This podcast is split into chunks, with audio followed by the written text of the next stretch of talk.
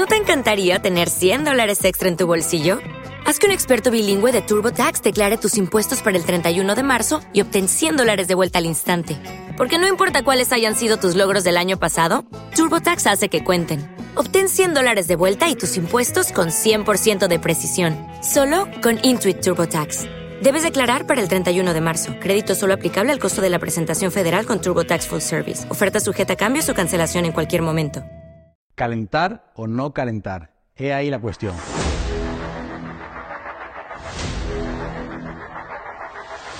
Cuando hablamos del calentamiento, nos estamos metiendo realmente en un tema muy complejo. Decir cómo calentar sin poder individualizarlo es algo que realmente no, puede, no tiene mucho sentido. ¿Por qué? Porque esto realmente va a depender muchísimo de la persona, del objetivo que tenga la sesión, del bloque en el que se encuentre, de un montón de detalles que tenemos que tener en cuenta. Es por esto que la comunidad del mundo del entrenamiento, del fitness en general, se divide en dos amplios grupos cuando hablamos del calentamiento. Hay personas que lo defienden a capa y espada, que si han tenido algún tipo de lesión no son capaces de entrenar si no realizan horas y horas de calentamiento. Y por el contra, tenemos a otras personas que dicen que el calentamiento realmente no sirve para nada, que la especificidad es lo que manda y lo más importante y es lo que tenemos que realmente prestar atención. Así que vamos a intentar quedarnos en el punto medio y explicar cuáles son las mejores formas para hacerlo y cómo individualizar esto. Para hablar del calentamiento vamos a hablar de diferentes fases. Vamos a tener la entrada en calor, vamos a tener la movilidad, vamos a tener la activación y vamos a tener las aproximaciones o calentamiento específico. Vamos a poder dividirlo en calentamiento general y calentamiento específico. Así que vamos a ese calentamiento general. Parte número 1. Entrada en calor.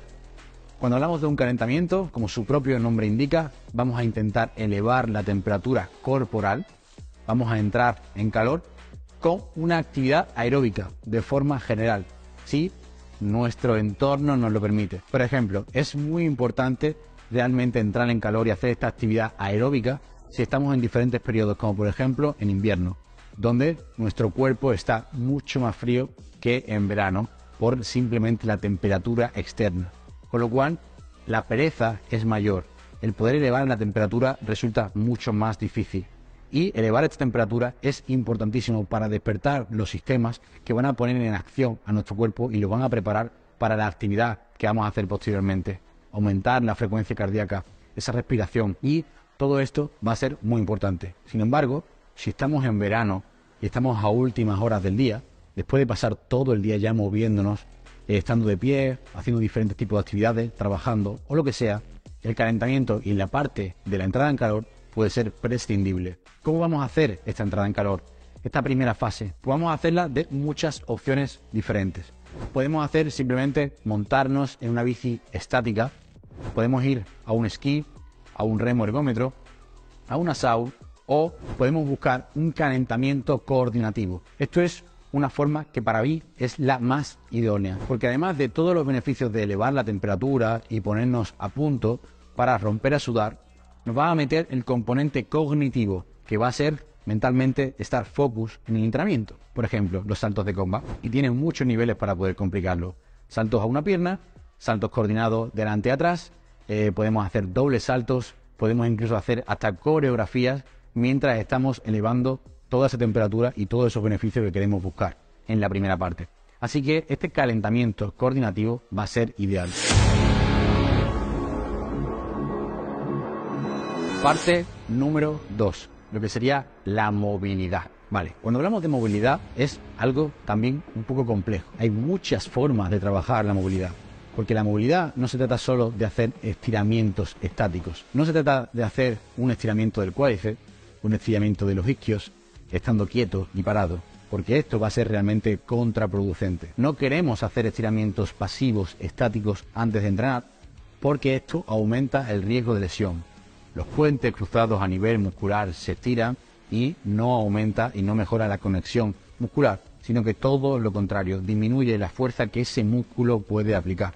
Entonces, la movilidad básicamente no se va a centrar en el músculo, se va a centrar en la articulación. ¿En qué articulación nos vamos a centrar en el mundo de las pesas, del powerlifting o del entrenamiento de hipertrofia? Pues en aquellas que más sufren, como son los hombros, la cadera y la espalda. Esas serían las tres principales articulaciones que debemos prestar más atención y las que en el apartado de movilidad vamos a focalizarnos para la mayoría de personas. Por ejemplo, si estamos haciendo o vamos a hacer una sesión de tren superior, como press de banca, dominada, press de hombro, nos vamos a centrar en la movilidad del hombro. Si vamos a hacer una sesión de peso muerto, nos vamos a centrar en la movilidad de la espalda y de la cadera.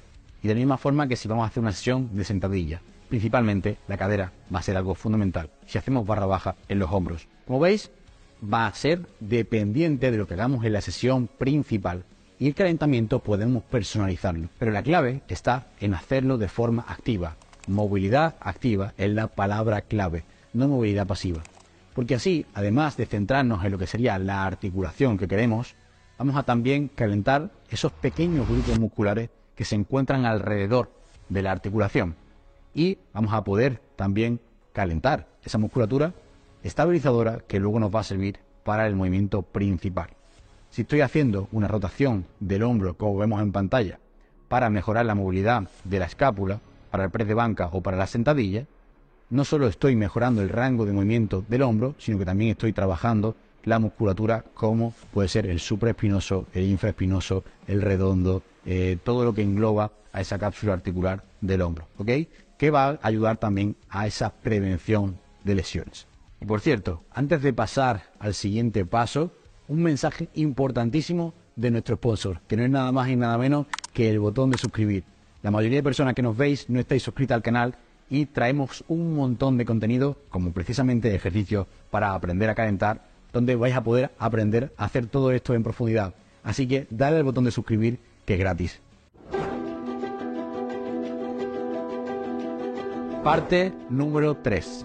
Activación lo que vamos a hablar de activar es esos pequeños grupos musculares que necesitamos para hacer la tarea principal del día.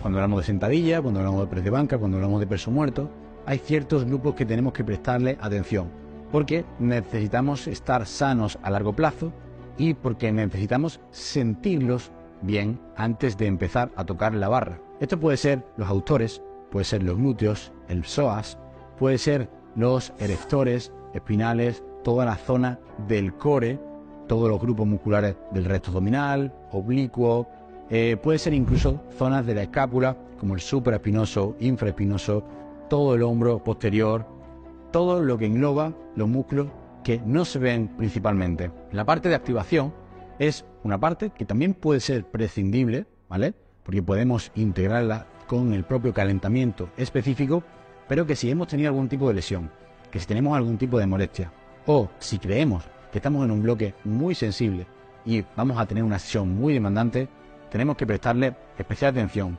y saber a qué grupo muscular hacerlo. Por ejemplo, si vamos a hacer press de banca, podemos hacer unas extensiones de tríceps antes con goma. Podemos hacer un face pull hacia la cara. Podemos hacer diferentes ejercicios para el dorsal, para el trapecio, que va a ayudar también a la estabilización. Podemos estirar el psoas de forma activa para que luego se replique en el arqueo del press de banca. Cuando hablamos del peso muerto, lo que queremos es activar toda la cintura de nuestro core. Vamos a hacer algunas planchas, planchas laterales, podemos hacer un bird eh, un bicho muerto.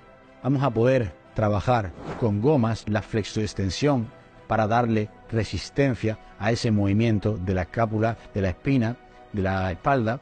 Vamos a poder trabajar también la cadera, de forma activa, haciendo rotaciones con máximo rango de movimiento y simplemente lo que queremos es, hacer de 2 a 3 series dándole unas 8 o 10 repeticiones, 8 o 10 vueltas a cada uno de estos ejercicios para poder ponernos a tonos. Parte número 4 del calentamiento, aproximaciones. Vale, nos metemos ya con la mente puesta en el calentamiento específico. Una vez que empezamos a tocar la barra, es realmente el calentamiento específico, ya que es la herramienta con la que vamos a entrenar y con la que vamos a hacer la sesión principal. Vale, aquí tenemos que diferenciar que lo que son las series de aproximación. Todo lo que no sea trabajo efectivo, todo lo que tu entrenador o tú mismo no te hayas programado como entrenamiento, o sea, si te toca un 4x4 con 200 kilos en sentadilla, todo lo que hagas previo antes de llegar a 200 kilos en sentadilla son series de aproximación. Por ejemplo, ¿cómo pueden ser? Puedes meter 70, 100, 130, 160, 180, 200. Pueden ser saltos más pequeños, 70, 120, 180, 200. Vamos a poder aprovechar la serie de aproximación para meter más volumen. Cuanta mayor número de repeticiones hagamos de un ejercicio en concreto, más vamos a poder perfeccionarla, más vamos a poder atacar ciertos puntos. Aquí nos vamos a encontrar el concepto de complex. ¿Qué son los complex? Pues son series en las que vamos a hacer mezcla de diferentes técnicas y ejercicios en una única serie. Por ejemplo, pongamos un complex de cuatro repeticiones. La primera repetición va a ser sentadilla con tempo en la excéntrica, cuatro segundos de bajada en la excéntrica y luego una subida normal. La repetición número 2 de esa misma serie, sentadilla con pausa, bajo, pausa bajo y subo. En la tercera va a ser una mezcla de las dos anteriores y en la cuarta una repetición normal. Esto es a lo que llamamos un complex. En una misma serie, en cada repetición hemos hecho algo diferente, una técnica diferente. ¿Y qué beneficios tiene esto? Pues esto tiene unos beneficios increíbles, como por ejemplo mejorar nuestro focus en el movimiento. La recomendación general va a ser meter unos 3 complex aproximadamente, con barra, con 70, con 100 o 120 kilos, y que vaya variando de una serie a otra, en torno a 3 y 5 repeticiones, y que en cada repetición sea un ejercicio o una variante diferente. Y hasta aquí el vídeo de hoy. Espero que te haya gustado, espero que te haya sido útil y espero que pruebes herramientas como por ejemplo los complex y que vengas a los comentarios y nos cuentes tu experiencia. Y que sepas que si quieres ser entrenador personal de forma 100% legal, desde Fit Generation, yo y otros compañeros tenemos y impartimos formación para que puedas hacerlo real y hablamos sobre todo tipo de temáticas de entrenamiento de fuerza, de técnicas y de hipertrofia, que estoy seguro que te va a gustar y que estoy seguro que es precisamente lo que estás buscando. Así que te dejo el link en la descripción y te dejo también el link en el primer comentario. Espero que te haya gustado y como siempre, nos vemos en los próximos vídeos.